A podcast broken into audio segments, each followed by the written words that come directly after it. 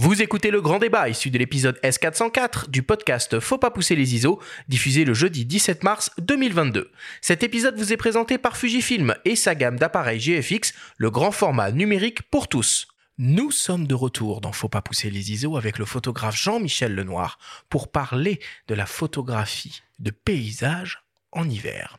Alors en guise de préambule, on vous propose d'écouter le témoignage d'un autre photographe, le fondateur de l'agence de voyage Photographe du Monde, qui lui aussi est fasciné par la nature, les grands espaces et les décors hivernaux. Il s'agit bien entendu de Vincent Frances. Nous lui avons simplement demandé qu'est-ce qui, selon lui, fait qu'une photographie de paysage est réussie. On l'écoute. Une photo de paysage réussi est une photo que les autres vont avoir envie de faire. Euh, c'est-à-dire que, et évidemment, être l'un des premiers à, réaliser cette image, en tout cas avoir telle approche de cette image. Vous voyez, une approche personnelle euh, d'un endroit. On pourrait imaginer euh, un endroit extrêmement visité, extrêmement visité, extrêmement photographié.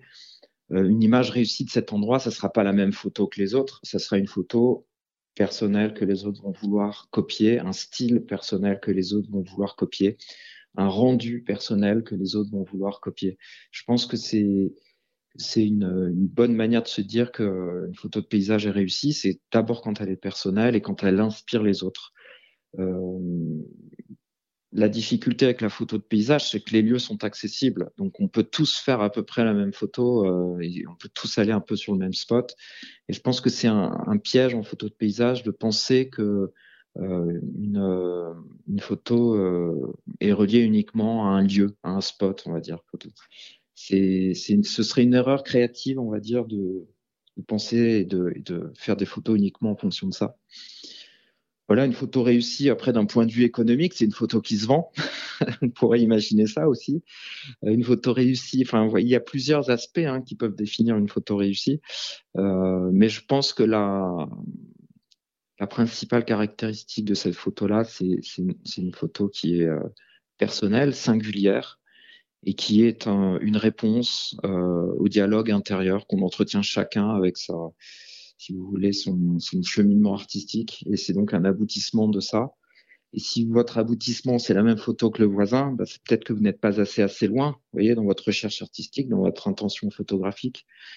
Euh, alors que si c'est une photo qui, à l'inverse, est très singulière, unique, ce qui est le cas de, des photos de Jean-Michel, euh, eh bien, c'est une photo qui va inspirer les autres. Jean-Michel, je me tourne vers toi.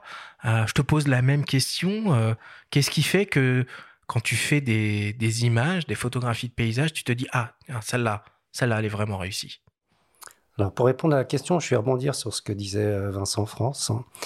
Hein. sur la singularité.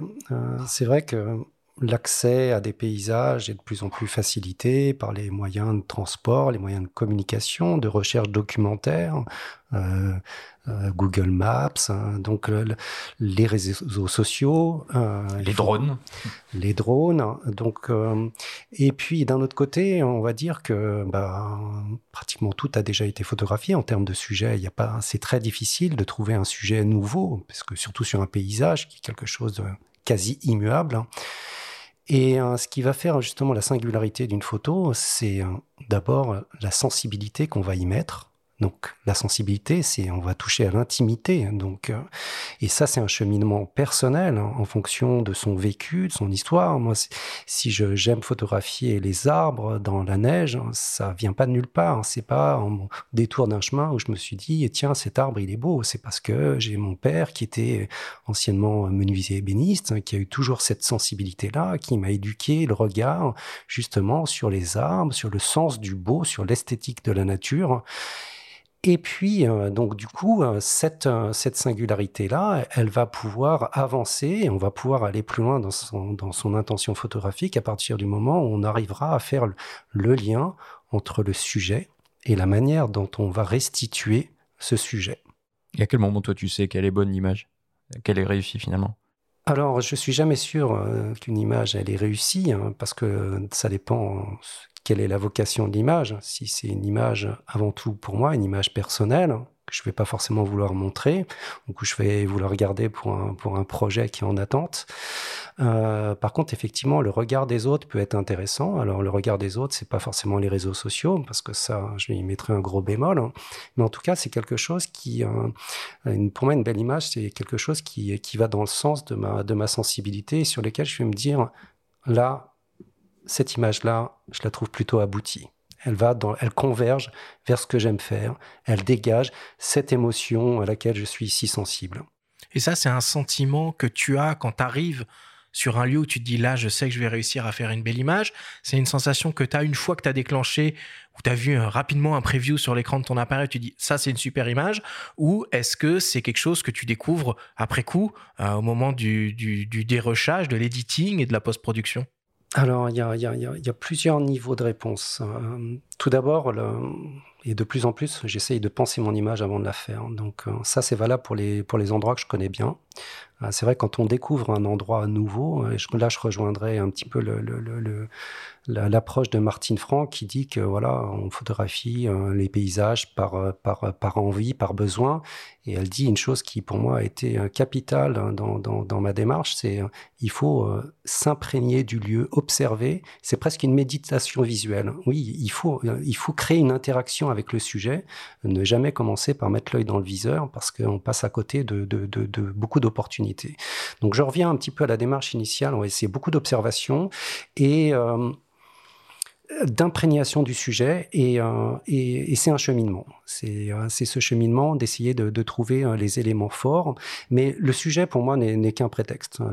Que ce soit un arbre ou autre chose, une ligne de lumière, puisque je fais sur des choses de, plus en plus épurées. Et pour ça, les, Anglais ont une expression qui est intraduisible, c'est less is. Et c'est pour moi le fondement même de la, de la photo minimaliste. Hein. C'est moins il y en a, plus c'est fort. Mais moins il y en a, plus faut être exigeant à la prise de vue. Donc ça, on va dire, c'est sur l'intention initiale quand, euh, quand j'ai envie de, quand je connais bien les lieux, euh, si je vois que les, conditions, c'est une somme, c'est une, somme d'ingrédients la réussite d'une image. C'est pas que la lumière, c'est pas que le sujet, mais ça va être l'osmose, ça va être la résultante de tout ça, la manière dont on va prendre une distance par rapport au sujet, de pas vouloir trop s'approcher. Et un, un, arbre isolé dans un, dans un paysage, il y a mille manières de l'aborder, mais surtout pas, pour moi, le, premier réflexe, c'est pas forcément de m'approcher de l'arbre, mais c'est d'essayer de voir un petit peu, d'analyser comment la lumière, l'incidence de la lumière. Je travaille très rarement avec, avec des lumières directes, et c'est pour ça que j'aime pas forcément le ciel bleu, parce que ça donne des, des ambiances très, très dures avec une lumière directe. Donc je travaille souvent, euh, et base de tout, et c'est pour ça que mon dernier projet s'appelle Éléments, c'est la manière dont euh, les conditions météorologiques ont une incidence sur les ambiances paysagères. Est-ce qu'on va revenir après plus en détail un peu plus tard sur la manière dont tu opères sur le terrain? Mais là, tu cites ton livre Éléments, tu as parlé de Martine Franck. Dans ce livre, Éléments, qui est ton dernier ouvrage que tu viens euh, de, publier après une campagne de, financement participatif à succès, il y a une citation de l'ex-compagne de Henri Cartier-Bresson et membre de l'agence Magnum, euh, qui dit La photographie de paysage est tout sauf un instantané. Qu'est-ce que tu peux nous présenter? Je te pitch sur, euh, sur élément. Oui, tout à fait. C'est, une, citation que j'ai, trouvée, que j'ai trouvée tardivement euh, dans le livre. Mais pour moi, ça a été tellement important de, de, de, la découverte du travail de Martine Franck dans, dans l'abord de la photo de paysage la, photographie est tout sauf un instantané, et oui, parce qu'une photographie, si on peut, elle, elle doit se penser auparavant. Et c'est évidemment, c'est un instant T, la photographie. C'est valable en paysage aussi mais ça demande un cheminement intérieur important. Et plus on va être dans la préparation et dans, on va dire, dans la, dans la, plus on va être capable euh, de d'exprimer euh, sa sensibilité en image, plus ça va demander de la préparation en amont. Et c'est ça qui est un peu une des clés euh, de, de réussite, c'est entre euh, la, on va dire l'émotion de départ, quand on voit quelque chose, quand l'œil perçoit quelque chose qui attire le regard et qui va toucher notre sensibilité, et puis la manière dont on va se comporter, c'est la somme des, des, des comportements sur le terrain qui vont faire qu'on va arriver à restituer cette émotion-là. Et c'est ce qui est le plus difficile, ce cheminement entre l'émotion initiale et la restitution. Alors si on reste un peu dans le registre des, citations, je te cite, euh, tu dis que tu as une approche euh, résolument minimaliste euh, et suggestive. Qu'est-ce que tu sous-entends? C'est ça la définition de l'assise mort en fait. C'est complètement ça. Et on va dire, mon interprétation de, de cette approche-là, c'est effectivement, je suis dans une démarche où j'aime suggérer les choses. Donc, j'ai pas besoin d'en montrer beaucoup. Je peux laisser parler l'imaginaire. Et, euh, voilà, à travers de mes images, euh, j'essaie d'abord de, faire des images qui me font du bien, donc des images apaisantes, de retrouver un peu de, un peu de sérénité. Et je crois qu'on en a tous besoin. Euh, c'est on va pas dire c'est une thérapie, euh, mais en tout cas, j'aime les images où, euh, où il se dégage quelque chose d'extrêmement doux, d'extrêmement apaisant. Ce qui m'empêche pas de faire des images avec des ambiances plus ténébreuses, plus dramatiques. Et ce qui est aussi intéressant, c'est de mettre en lumière euh, justement l'opposition entre euh, un côté poétique d'un paysage et son côté aussi beaucoup plus dramatique. Mais oui, euh, effectivement, ce que j'aime dans, dans, cette approche de, de suggestion, c'est qu'on, c'est que l'imaginaire, chacun peut voir, découvrir des choses différentes. On n'est pas dans l'univers figuratif, qui est un autre univers que, que, que j'aborde également, mais je trouve, je, je, trouve plus de satisfaction personnelle à avoir une démarche où on, on laisse, le, on va dire, son imagination découvrir les choses. Même si tu orientes un petit peu, puisqu'il y a quand même des thématiques dans, les bouquins. Si tu les ordonnes par thématique, tu travailles par euh, élément, justement. Oui, en fait, euh, il y a dans, dans, un, dans un projet, que ce soit Évanescence ou, euh, ou Élément, j'ai découpé en plusieurs parties parce que j'aurais pensais que ça aurait été un peu monologue, un, petit peu monotone, pardon, euh, d'avoir euh, un long, un, long sujet, un long, enfin une centaine de, d'images de, même type. Je préfère entre guillemets orienter par des, des univers, euh, des, des, des déclinaisons du, du, sujet principal. C'est un conseil qu'on pourrait donner ça à des gens qui veulent s'essayer. Je ne sais pas, mais j'ai, trouvé l'exercice d'un, d'un, beau livre difficile hein, de, de, de pouvoir raconter un récit à travers une succession d'images sans lasser le lecteur. Donc c'est pour ça que je suis. Et ça, c'était aussi un travail de concert avec euh, avec le, premier éditeur. Euh, c'était de dire euh, non, on va on va on va découper en plusieurs plusieurs univers de manière à, à, rester plus cohérent dans, dans, dans chaque sélection d'images, dans chaque chaque série d'images. Puisqu'en fait, si on prend élément ou si on prend évanescence, euh, à chaque fois, je, euh, évanescence qui est, on va dire, euh, qui est le reflet de, des différents états de l'eau. Donc, ça peut être la mer, ça peut être la brume, ça peut être la glace. Et c'était bien d'orienter pour que le texte aussi qui accompagne, même si c'est un texte assez succinct, puisse être vraiment en totale cohérence avec les images. On va parler un peu météo hein, maintenant. Euh, qu'est-ce que la saison hivernale finalement apporte de plus dans tes photographies de paysages? T'aurais pu euh, aimer euh, profiter des, des chaleurs des tropiques? Non, tu t'es un peu spécialisé dans tout ce qui était froid et hiver. Alors, froid peut-être, l'hiver, oui, mais il n'y a pas que l'hiver. les brumes d'automne sont absolument extraordinaires On aussi. Reste dans le froid, là. Euh, mais c'est vrai que euh, des fois on me dit mais pourquoi tu fais pas des photos de la mer euh, avec du soleil? Et je dis bah non mais moi là où je vais il n'y a pas trop de cocotiers. Cette attirance pour les pays nordiques, je pense que c'est le dépouillement visuel hein, des, choses et la, saison hivernale est particulièrement propice à ça.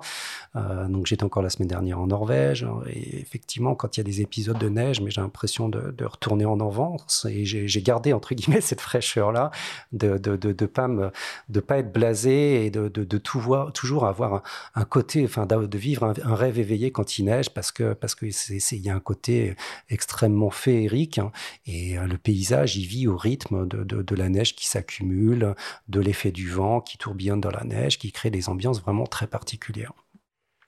Alors Jean-Michel, toi tu voyages euh, du coup euh, énormément à travers le monde à la recherche des plus beaux sites naturels et donc fortiori des plus beaux euh, paysages. Tu organises aussi des voyages photos avec l'agence Photographe du Monde fondée par Vincent France dont on a parlé tout à l'heure et que nous avons sollicité de nouveau pour qu'il nous donne sa sélection des plus beaux spots, des meilleurs spots pour aller faire, pour aller réaliser de magnifiques paysages hivernaux. On l'écoute. On aime nous dire en voyage que c'est pas un, lieu en particulier qui fait une photo.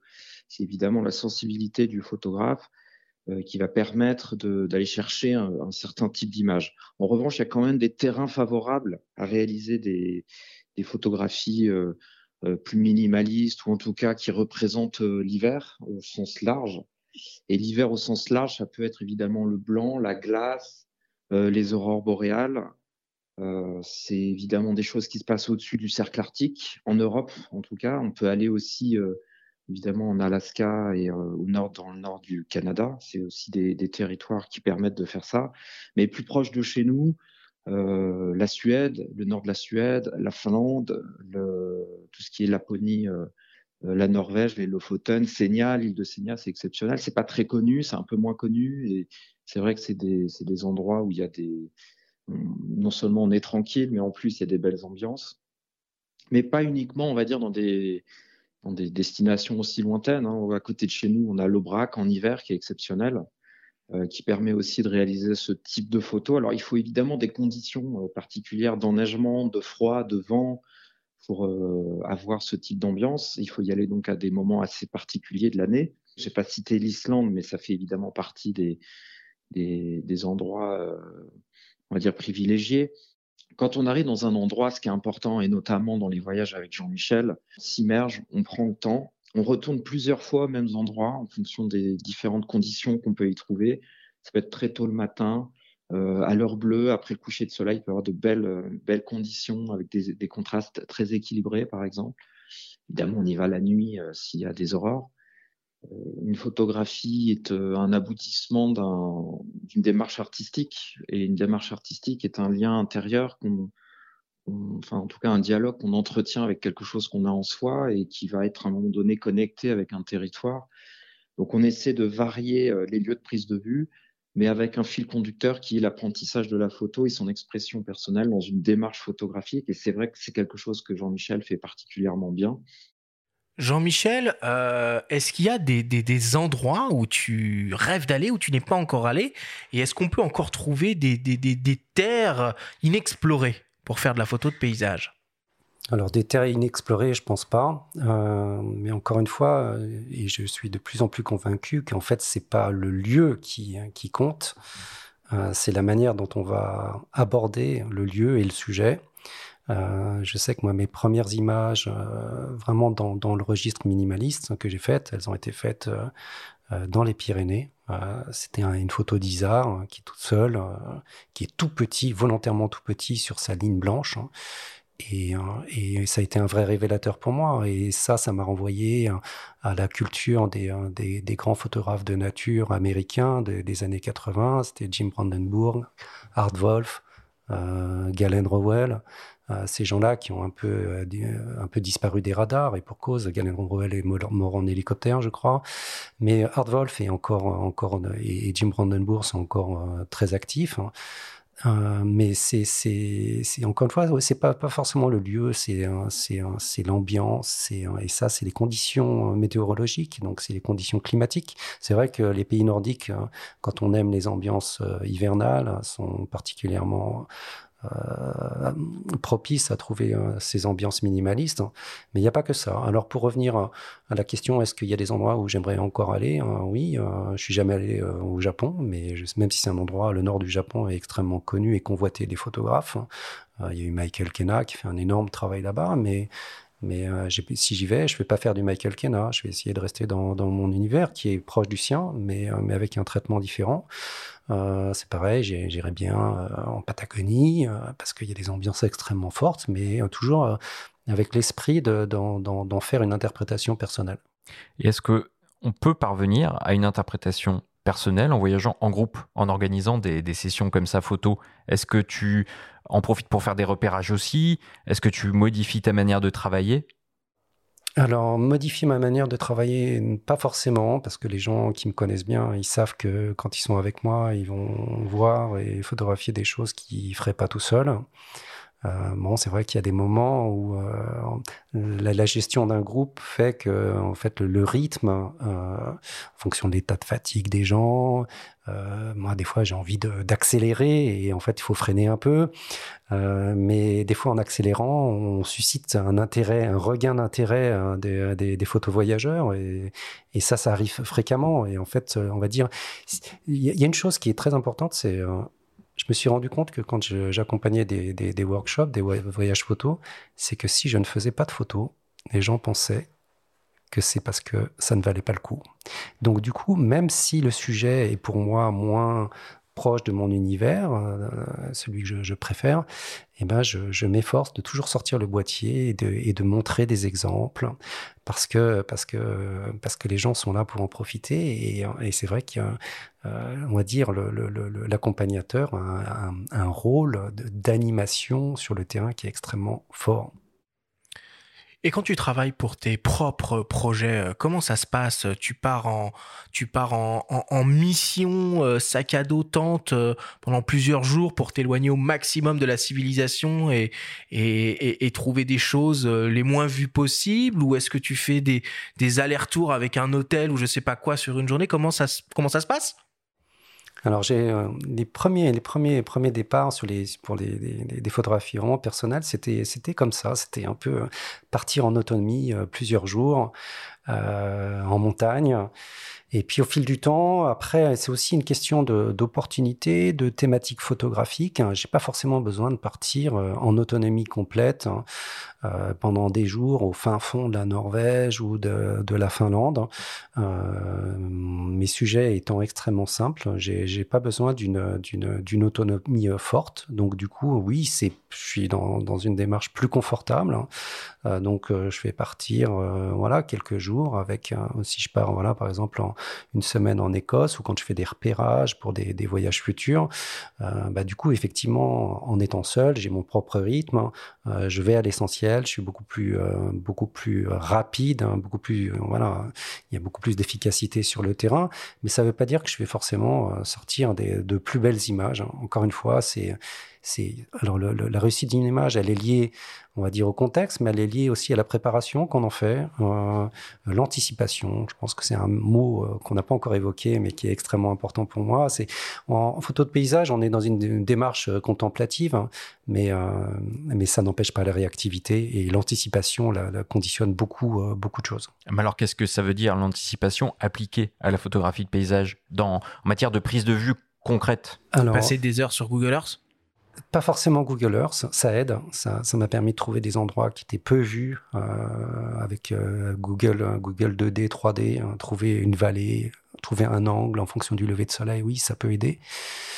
Mais euh, ce qui est important et peut-être qu'on n'en parle pas beaucoup, c'est la manière dont on va interpréter la météorologie. Et c'est pas une science exacte.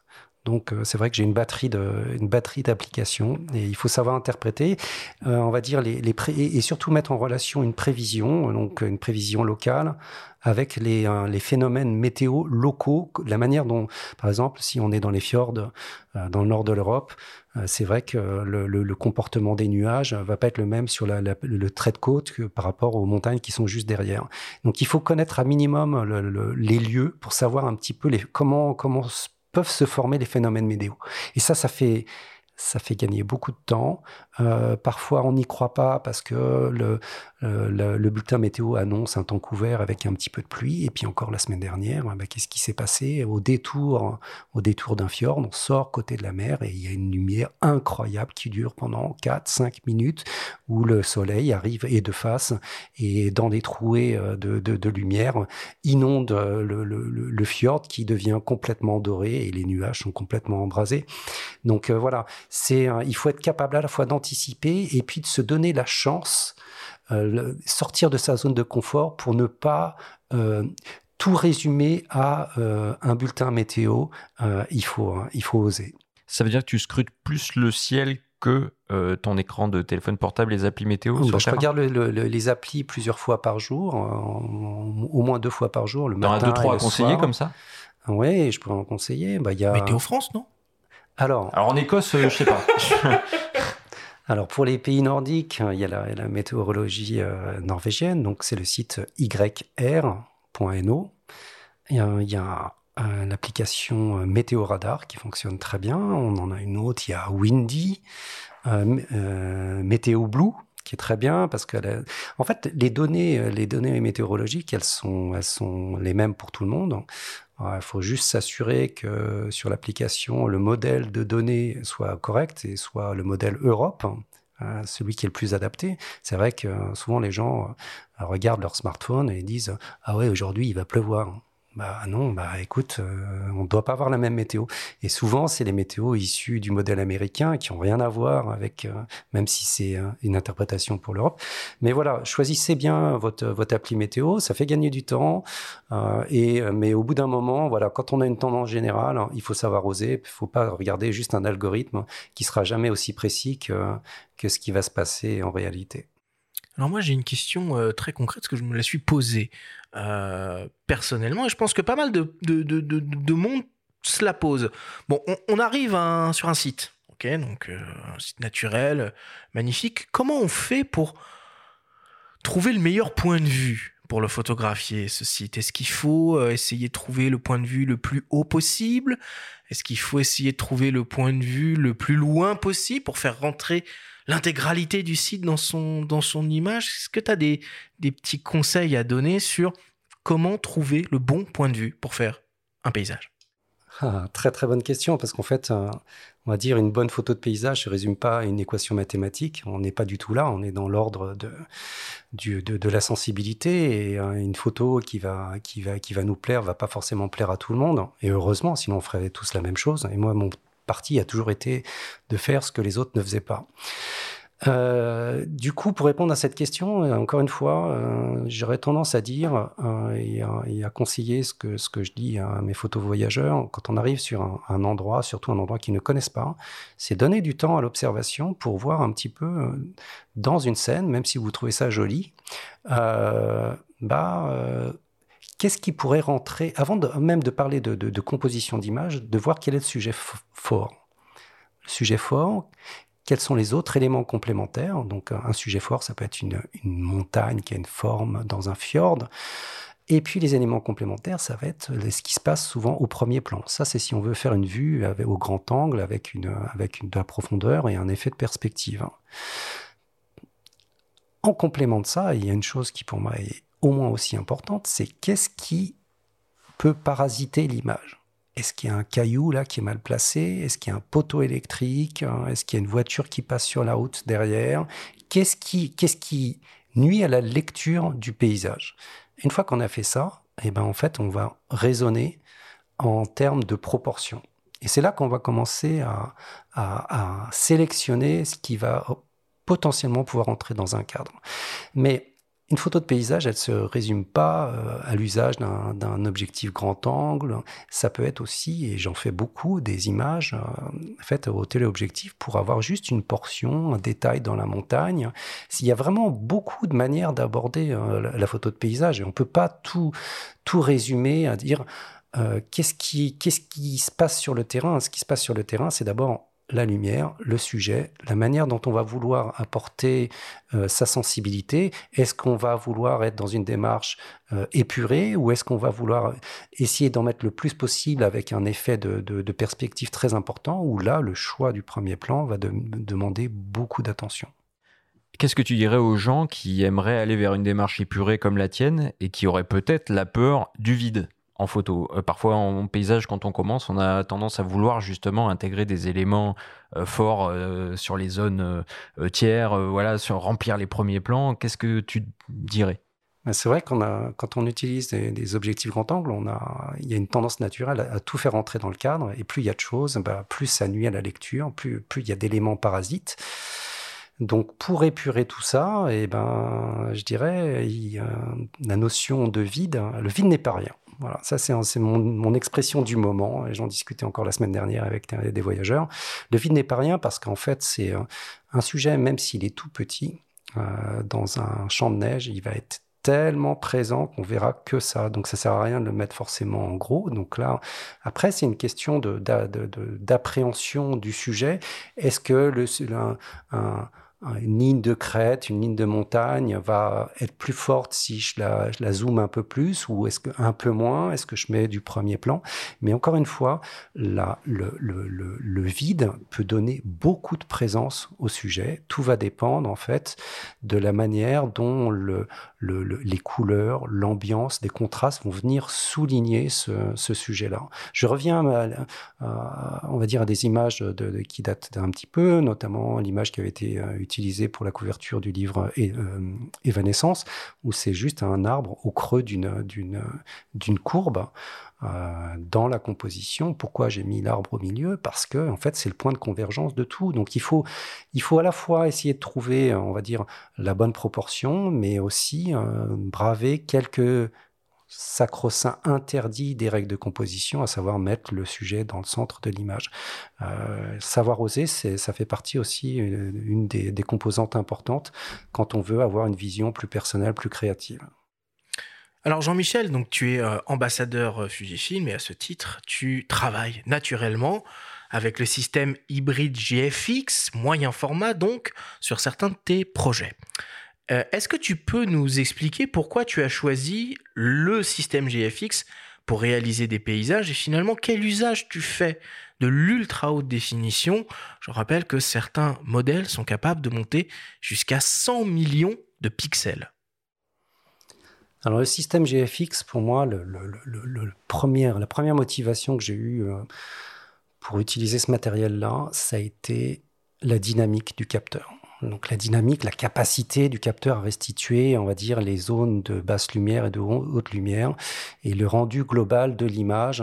Parce que pour moi, la dynamique, c'est une chose, donc la, restitution des, de, de, la lumière, de l'effet de contraste d'une scène mais j'y associe, et je ne sais pas si j'ai complètement raison, mais en tout cas, c'est la manière dont je, ressens les choses sur le comportement de ce capteur-là, c'est la quantité d'informations au niveau des couleurs. Euh, donc, euh, donc, grosse définition, grosse dynamique, mais aussi énormément de couleurs et de possibilités d'avoir un rendu chromatique euh, qui n'est pas commun pour moi, dans, mon approche, ce qui compte, c'est pas forcément de révéler 100% de la réalité, parce que la notion de réalité en photographie extérieure, notamment en paysage, c'est quelque chose d'extrêmement subjectif. Donc, quand quelqu'un me dit ah ouais, mais là, ce que tu, ce que tu nous montres, c'est pas la réalité, mais quelle réalité? À partir du moment on fait une photo en numérique, ou même en argentique, c'est une interprétation. La notion de perception des couleurs étant en plus quelque chose d'intime, euh, moi je m'autorise des choses euh, dès la prise de vue, et c'est là où le, système GFX a un, intérêt euh, pour moi très important, c'est que je peux simuler des rendus de couleurs et de noir qui sont pas ceux d'un espace RVB. Donc du coup, euh, donc le, profil Adobe RVB natif du boîtier, c'est pas celui que j'utilise. J'utilise des profils avec des couleurs différentes qui sont dans, dans, dans mon intention, qui font partie de mon intention. Et ce, ce, travail préliminaire euh, bah, me fait gagner beaucoup de temps au traitement parce que si, euh, si le rendu du JPEG associé au RAW est entre guillemets ma palette de peintre, eh ben, ça m'aide à aller jusqu'au bout et à finaliser mon image beaucoup plus facilement au traitement. Et ça veut dire, tu fais confiance au, JPEG. On loue souvent la qualité des JPEG Fuji, enfin notamment sur les capteurs X-Trans pour parler un petit peu technique. Euh, là, c'est des capteurs à matrice de Bayer sur les moyens formats. Est-ce que du coup, tu passes par du euh, RAW ou tu exploites les JPEG? Comment tu, alors, tu gères ta post-prod? Alors, pour répondre à la question, en fait, je vais, je vais, euh, je vais revenir en fait à, à, à l'expérimentation que j'ai eue avec le GFX 100S l'hiver dernier sur le plateau de l'Aubrac où pendant 15 jours, j'ai eu le, 100S entre les mains. Et euh, en fait, je me suis vite rendu compte euh, de manière naïve qu'en fait, je pouvais pas euh, dématricer les RAW sur mon ordi parce que j'avais pas la dernière version de Lightroom. Et pour cause, en fait, elle n'était pas encore sortie. Et du coup, quand j'ai dû exposer et faire des tirages pour le, pour le festival Photobrac, et ben en fait, j'ai utilisé les JPEG. Et je suis allé au labo, j'ai pris le RAW, j'ai pris le JPEG, et euh, j'étais face à une problématique, c'est que j'arrivais pas à retrouver le, rendu chromatique, hein, ni le, rendu de contraste, l'atténuation des hautes lumières, depuis le fichier RAW, qui depuis avait été dérotisé avec la dernière version de Lightroom. Et en fait, avec, avec le tireur d'Initial Labo, il a dit, mais ton JPEG, il est parfait. Donc on a tiré, euh, on a fait une image d'un mètre cinquante euh, d'après le JPEG et euh, c'est juste bluffant. Et on a, à tort, on pense systématiquement que le, JPEG est un fichier dégradé, certes, mais quand il est, il est déjà bien optimisé par le boîtier, les, aplats de couleurs, les nuances, les dégradés, eh ben, quand c'est bon, il faut pas hésiter. Hein. Été très dubitatif au début, mais quand je vois le rendu finalisé en image, couché sur le papier, eh ben quand c'est bon, faut s'autoriser ça. Alors Jean-Michel, tu es, un photographe de terrain, euh, donc euh, la neige, le froid, l'humidité, euh, tout avec un sac à dos. Finalement, on se dit, bah, c'est pas un choix très judicieux, le, moyen format, qui est quand même une catégorie d'appareils plus conçu et habitué au confort d'un studio moderne. Alors effectivement, le, choix du matériel, surtout quand on passe beaucoup de temps sur le terrain, il est lié à plusieurs choses. Hein. L'encombrement, le poids, euh, l'autonomie en batterie. Mais quand je vois le gain euh, que j'ai dans, ma démarche sur le rendu d'image, euh, aujourd'hui, j'arrive pas à faire. Dès que j'ai plus mon, mon, GFX, je ne fais pas les mêmes images. C'est devenu un outil qui est, qui est tellement naturel, auquel je suis tellement habitué, alors certes, c'est un, un, boîtier qui est peut-être un petit peu plus gros parce que j'ai le GFX 50S, donc la première génération. Euh, mais je fais cette concession-là. Aujourd'hui, j'ai plutôt adapté mon euh, sac photo. Euh, c'est pas difficile. Euh, là, dedans, en ce moment, il y a un GFX 50S, il y a un, un 23 mm, donc un équivalent 18, un 32-64, un équivalent 25-50, un 100-200 et j'ai en plus, donc j'avais demandé à Fuji de me prêter un XT4 avec le, le 200 F2 pour pouvoir faire des, avec le convertisseur, faire des vues plus lointaines, avec une définition vraiment parfaite. Et en fait, je me rends compte que sur le terrain, j'utilise beaucoup plus le GFX. Donc, c'est quand même un, sac à dos qui, hein, qui pèse une dizaine de kilos. Mais j'ai pris un modèle de sac qui est très peu épais, qui permet d'être bien plaqué dans le dos. Et du coup, j'ai beaucoup moins de, de problèmes euh, pour pouvoir euh, me déplacer euh, longuement, plusieurs heures dans la neige. Tu peux donner une référence pour les geeks que nous sommes bah, C'est le Wanderer, le Pruc, 31 litres, que je trouve vraiment bien parce qu'on peut y mettre autre chose que du matériel photo. Euh, j'ai toujours un surpantalon de rechange, euh, des batteries complémentaires. Euh, c'est entre guillemets aujourd'hui le, meilleur compromis pour des gens qui voyagent, hein, de pouvoir avoir un, voyage cabine, un sac photo qui n'est pas trop gros, j'ai pris des pour aller en Norvège, au nord de la Norvège, on prend des petits avions à hélice. Ben, au lieu d'être de se voir imposer de, faire mettre le, sac photo en soute, et eh ben celui-là je peux le mettre dans les petits compartiments qui sont tout petits. Et ça c'est voilà c'est ça, ça permet d'être plus rassuré. Et puis pour revenir voilà au, terrain et au poids du matériel effectivement j'ai un matériel peut-être un peu plus lourd euh, que que des petits si j'avais uniquement des petits hybrides. Mais par contre euh, voilà je, sais que j'ai je, je cours pas des dizaines de kilomètres par jour euh, mais j'ai un matériel qui qui est vraiment en concordance en accord avec avec avec ma discipline. Est-ce que tu prends un trépied dans tout ça qui peut te permettre d'ailleurs d'aller plus loin, euh, notamment d'utiliser le mode 400 millions de pixels euh, euh, du boîtier? Alors pour l'instant, j'ai pas eu la possibilité d'utiliser le mode 400 millions de pixels parce que souvent sur les sujets, notamment avec le ciel, euh, quand les nuages bougent, euh, il y a des problèmes d'assemblage. Alors je pense qu'on viendra un jour à assembler tout ça. Et puis c'est aussi parce que j'ai pas encore été euh, dans, dans, dans, dans, la possibilité, dans, dans on va dire dans, dans l'opportunité de faire des images avec une telle résolution. Quand je vois déjà à 100 millions ce qu'on arrive à faire, même à 50 millions, 50 millions de pixels, j'arrive déjà à faire des tirages en 2 mètres 50 hein, pour peu que je fasse un panoramique d'images assemblées. Donc pour l'instant, le 400 millions de pixels, euh, j'en suis pas à habiller des murs de, de, de, de façades d'immeubles. Peut-être qu'un jour, mais en tout cas, même un, capteur de plus petit, un, capteur APS-C, on arrive à faire des images d'un mètre cinquante avec une qualité, une définition vraiment impeccable. Donc le, le, le, choix du matériel doit pas se faire nécessairement avec, à tout prix en tout cas, euh, par rapport à la résolution du capteur. C'est toujours important de savoir euh, ce qu'on va faire de l'image hein, avant de décider d'investir sur un capteur 24 millions ou 50 ou 100 millions. Euh, bon, après, il y a, d'autres caractéristiques au boîtier que la résolution, mais euh, c'est aujourd'hui, il faut pas non plus se tromper de, débat. Alors évidemment, outre le matériel de prise de vue directe en photo de paysage, on est souvent amené à utiliser des accessoires dans certaines conditions et pour obtenir certains types d'effets. Parmi eux, il y a bien entendu les filtres. Nous avons eu la chance de discuter avec Nicolas Leguerne, le responsable technique de Coquin, le célèbre constructeur de filtres français. Il nous explique quels sont les types de filtres qui, selon lui, sont incontournables lorsque l'on fait de la photographie de paysage. On l'écoute. Alors, euh, pour la photo de paysage, où, on a très souvent une lumière assez délicate à, gérer, euh, bah, il y a trois principaux filtres euh, incontournables, hein, selon moi. Et bah, le premier, c'est le historiquement, hein, c'est le filtre polarisant linéaire ou, circulaire. De toute façon, c'est le même effet optique qui lui est utile pour améliorer les couleurs de paysage. Car en fait, on, va atténuer fortement bah, les reflets sur les, surfaces non métalliques, comme les étendues d'eau, mais aussi la végétation. Et de cette manière, en, supprimant la lumière réfléchie par le feuillage, on va récupérer la, véritable couleur des feuilles et on augmente donc la, saturation des couleurs. Ce filtre polarisant a également un, effet sur la, densité du bleu du ciel, donc on va de cette manière augmenter le contraste entre ce bleu qui sera assombri et puis des nuages souvent très clairs. Second filtre très classique aussi pour, pour ce type de sujet, le filtre dégradé neutre ou le, le fameux GND. Euh, donc c'est un filtre qui est densifié sur la, moitié de sa surface, euh, donc euh, entre une densité maximale et une densité minimale, avec un effet de transition plus ou moins rapide. Donc lui est utile pour justement compenser cet écart de, luminance.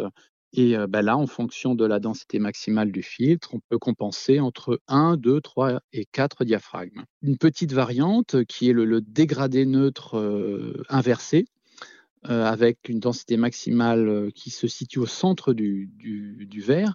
Et là, c'est très utile pour euh, bah, des photos de, coucher de soleil, par exemple, où la, luminance maximale elle, se situe au centre de l'image. Et dernier filtre également incontournable hein, pour, la photo de paysage, selon moi et selon Coquin, c'est la densité neutre unie ou, le fameux filtre ND pour pratiquer la pose longue. Jean-Michel, tu bosses souvent avec des filtres, toi? Ah oui, effectivement, euh, moi j'utilise euh, souvent, euh, même très souvent, des filtres, plutôt du filtre dégradé. les fameux GND Les fameux GND, j'utilise beaucoup le filtre inversé. Je trouve qu'il est particulièrement adapté dès qu'on a des lumières ou des, des lumières rasantes, ou en tout cas quand on a un plafond de nuages important et que la lumière se situe plutôt dans la zone centrale de l'image. Moi, j'aime pas photographier les couchers de soleil, mais j'aime bien euh, voilà les lumières du matin et les lumières du soir. Parfois, on a voilà un plafond de nuages et au milieu de l'image se trouve une énorme zone de, haute lumière.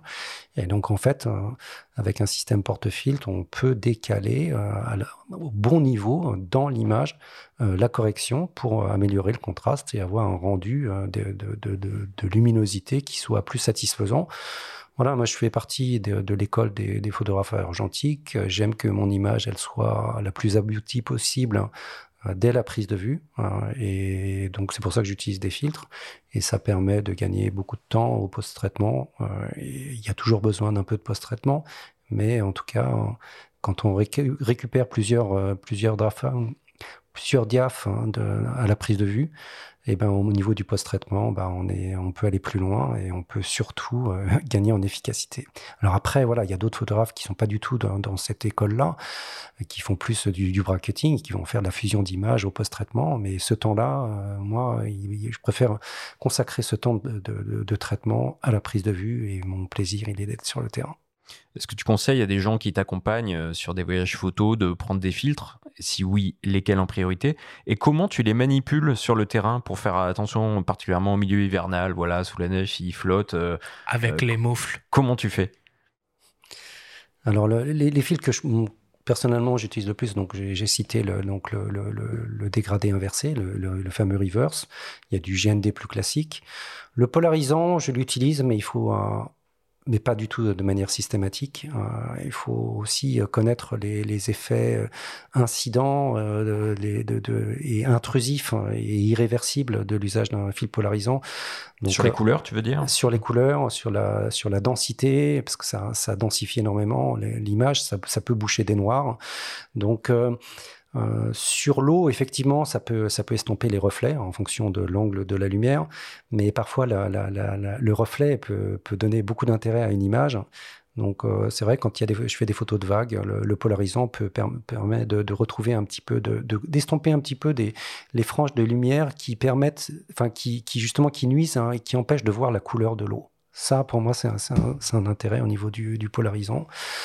Euh, et puis les filtres ND, voilà, euh, pour faire de la pose lente. Alors euh, dans les de ceux que j'utilise beaucoup, plutôt le ND8. Alors après il y en a des, il y a des indices de, de, de, correction plus importants, mais après à chacun de savoir en fonction de ce qu'il a envie de faire sur la pose lente, si c'est des effets très marqués, très lissés, avec des nuages qui filent ou de l'eau extrêmement soyeuse. Il faut trouver, voilà, c'est le film qui, qui convient le mieux à ce qu'on aime faire. Et sur la manipulation? Alors sur la manipulation, quand il fait froid, effectivement, ça peut être un problème.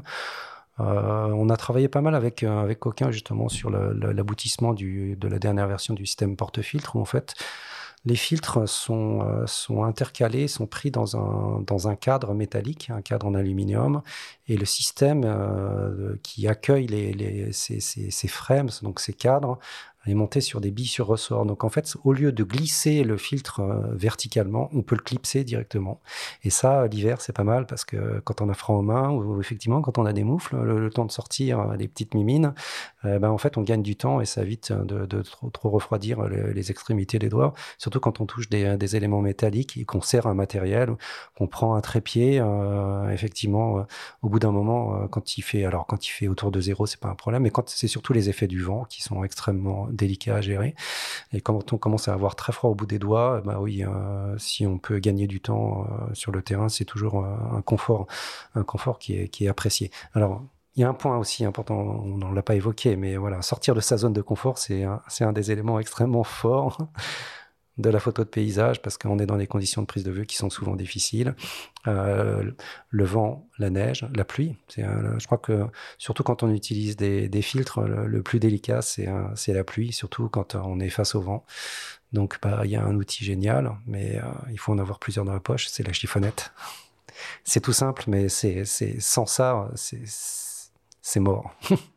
Euh, dis-moi, Jean-Michel, la majorité des, euh, moyens formats euh, Fujifilm, hein, des GFX, sont équipés d'une stabilisation embarquée sur le capteur. Il y a même certaines optiques qui sont elles-mêmes stabilisées. Est-ce qu'on peut vraiment faire des photos à main levée parfaitement nettes avec un 100 millions de pixels? Alors, à ce niveau-là, j'ai été assez bluffé par le, par le test sur le GFX 100S. Euh, j'ai fait une série d'images avec euh, le zoom 100-200, donc qui est l'équivalent d'un 75-150. J'ai réussi à faire des images donc à 150 mm ou 1 dixième de seconde net, avec un capteur 100 millions de pixels derrière. Donc c'est quand même une, jolie, une jolie, performance. Après, euh, effectivement, le, gros intérêt d'avoir un capteur stabilisé, c'est de gagner en autonomie sur le terrain pour pas être systématiquement obligé d'utiliser un trépied pour faire ses prises de vue sur des temps de pause de un vingtième, un trentième, un centième de seconde. Euh, sur le GFX 50S qui n'est pas stabilisé, je sais qu'avec des focales intermédiaires, euh, si je suis en dessous d'un 125e de seconde, de toute façon, mon image sera floue si je suis à main levée. Donc je sais que si, avec, par contre, à contrario, avec le 100S, je suis net. Ça, c'est sûr. Donc effectivement, ça, permet d'être un petit peu plus libre sur le terrain. Après, l'usage du trépied, pour moi, je le, vois d'une autre manière. C'est une manière de me poser, euh, de faire un cadrage peut-être plus précis, surtout quand on travaille sur les lignes d'horizon, euh, sur la mer. Il n'y a rien de pire que d'avoir des éléments de détail qui sont en périphérie de l'image et qui vont disparaître au moment où on va devoir redresser l'image. Donc tous ces points d'attention-là, généralement, on les voit plus facilement au moment de la prise de vue quand on est sur trépied. Merci Jean-Michel pour tous ces pour tous ces conseils. Euh, je vais devoir mettre un terme à cette à cette discussion et on va attaquer la célèbre rubrique le débrief.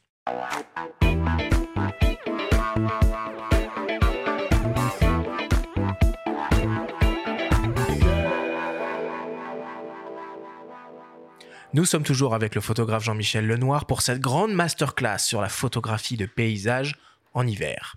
Jean-Michel, si on devait essayer de résumer et de synthétiser en quelques minutes les informations importante à retenir de notre grande discussion.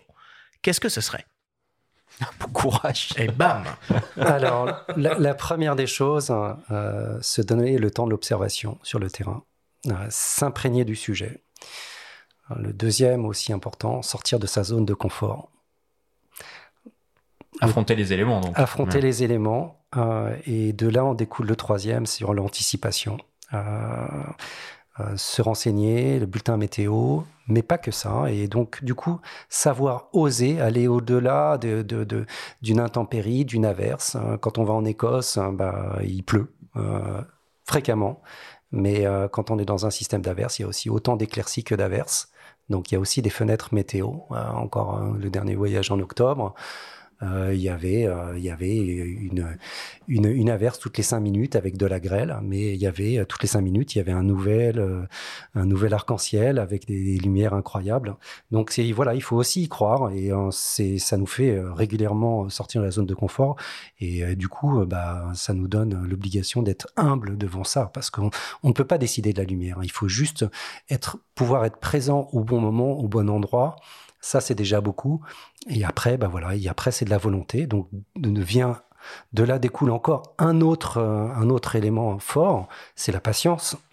Et la patience et la ténacité, mais la patience non pas au sens euh, juste l'attente pour l'attente, c'est euh, la capacité à rester serein pendant cette attente. C'est vivre l'instant et le vivre sereinement. Pendant l'émission, on a parlé de destinations qui pourraient te faire envie, mais on n'a pas forcément. Alors, on les a effleurées euh, autour des discussions. euh, euh, on, a, on a parlé de celles où tu te rends régulièrement. Quel serait ton top 3, euh, tes trois destinations vraiment favorites? Euh, Mon pays de cœur, c'est l'Écosse. Moi, j'aime beaucoup le nord de l'Écosse parce que c'est des paysages qui sont moins vus. Est-ce qu'on peut citer des endroits? Parfois, c'est comme les pêcheurs qui savent que certaines rivières sont très bien pêchées, donc ils vont pas révéler le- leurs secrets. Est-ce qu'on peut être plus précis? Ah bah le, le- le nord des Highlands, tout au nord, le, tout au bout, c'est juste euh, fabuleux. hein. Donc il y a juste une toute petite route, c'est la route 500 en fait, hein, qui, est, qui est très connue des, des motards et des, euh, parce que parce que c'est une route mythique. Euh, et on a l'impression vraiment d'être euh, d'être au bout du bout. euh, euh, Là-bas, la, météo, elle est souveraine. Les éléments sont forts. Dès qu'il y a un petit peu de houle, il y a des, des rouleaux monstrueux. Et puis, et puis l'Écosse, il y a ce côté à la fois très austère, très dramatique. Et puis, il y a- des moments de répit où, euh, c'est juste une ode à la poésie. C'est ça que euh, je trouve intéressant. Et puis après, effectivement, euh, la Norvège reste une destination qui est, extrêmement euh, attractive parce que parce qu'il y a, beaucoup de diversité. Et dans l'univers des fjords, des ambiances des fjords, se mêlent la mer et la montagne. Et euh, en fait, au niveau de la mer, on a l'impression d'être dans des ambiances euh, de- des Hautes-Alpes à 2500 ou 3000 mètres d'altitude, parce qu'on a des fjords qui passent de 0 à 1200 mètres, euh, qui sont complètement poudrés de neige, et c'est assez spectaculaire. Est-ce qu'il y a des pièges dans lesquels il faut éviter de tomber quand on se lance dans la photographie de paysage? Alors oui, je dirais un des pièges, c'est la course à l'équipement.